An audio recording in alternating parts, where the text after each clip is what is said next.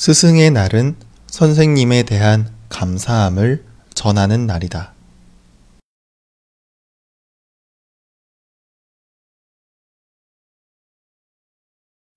스승의 날은 선생님에 대한 감사함을 전하는 날이다.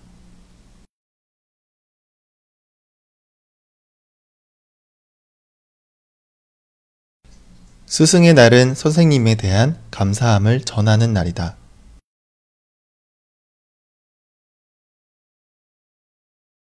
하지만 선생님에게 촌지로 많은 돈이나 명품을 주는 사례가 많아지면서 그 의미가 왜곡되었다.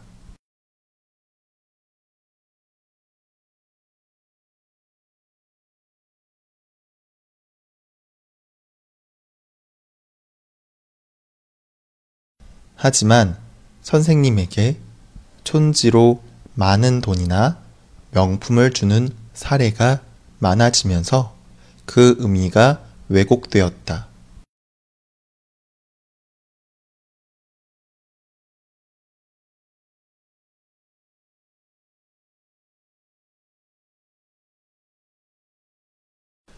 하지만 선생님에게 촌지로 많은 돈이나 명품을 주는 사례가 많아지면서 그 의미가 왜곡되었다.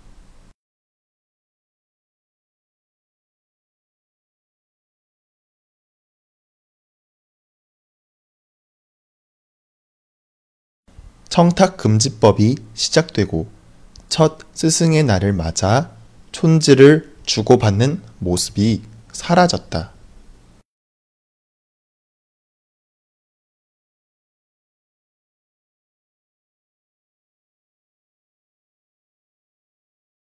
청탁금지법이 시작되고 첫 스승의 날을 맞아 촌지를 주고받는 모습이 사라졌다.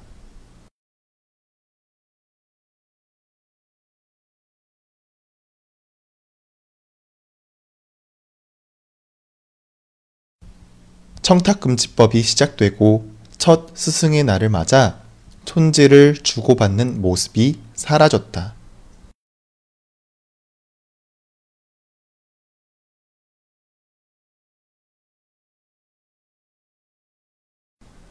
청탁금지법이란 공직자가 돈이나 선물을 받지 못하게 한 법이다.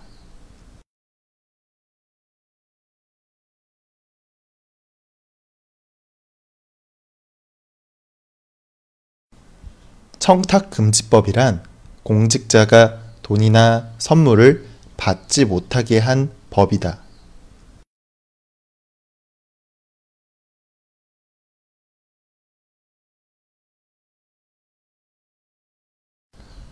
청탁금지법이란 공직자가 돈이나 선물을 받지 못하게 한 법이다.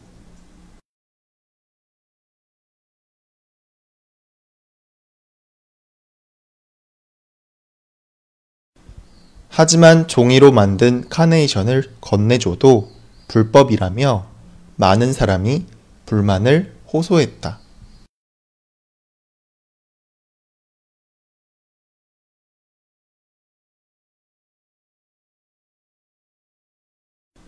하지만 종이로 만든 카네이션을 건네줘도 불법이라며 많은 사람이 불만을 호소했다.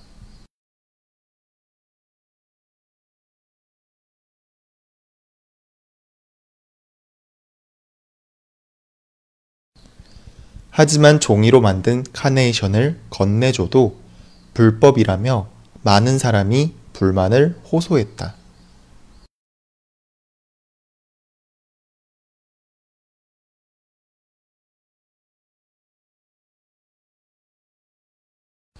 스승의 날은 선생님에 대한 감사함을 전하는 날이다. 하지만 선생님에게 촌지로 많은 돈이나 명품을 주는 사례가 많아지면서 그 의미가 왜곡되었다. 청탁금지법이 시작되고 첫 스승의 날을 맞아 촌지를 주고받는 모습이 사라졌다. 청탁금지법이란 공직자가 돈이나 선물을 받지 못하게 한 법이다. 하지만 종이로 만든 카네이션을 건네줘도 불법이라며 많은 사람이 불만을 호소했다.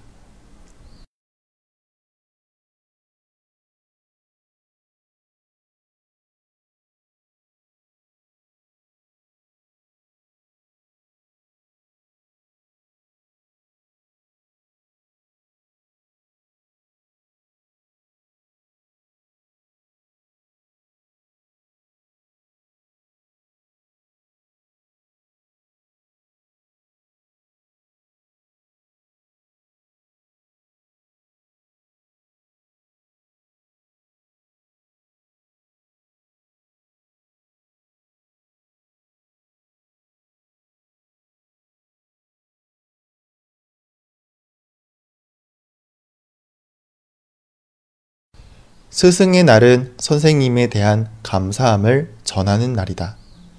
하지만 선생님에게 촌지로 많은 돈이나 명품을 주는 사례가 많아지면서 그 의미가 왜곡되었다. 청탁금지법이 시작되고 첫 스승의 날을 맞아 촌지를 주고받는 모습이 사라졌다. 청탁금지법이란 공직자가 돈이나 선물을 받지 못하게 한 법이다. 하지만 종이로 만든 카네이션을 건네줘도 불법이라며 많은 사람이 불만을 호소했다.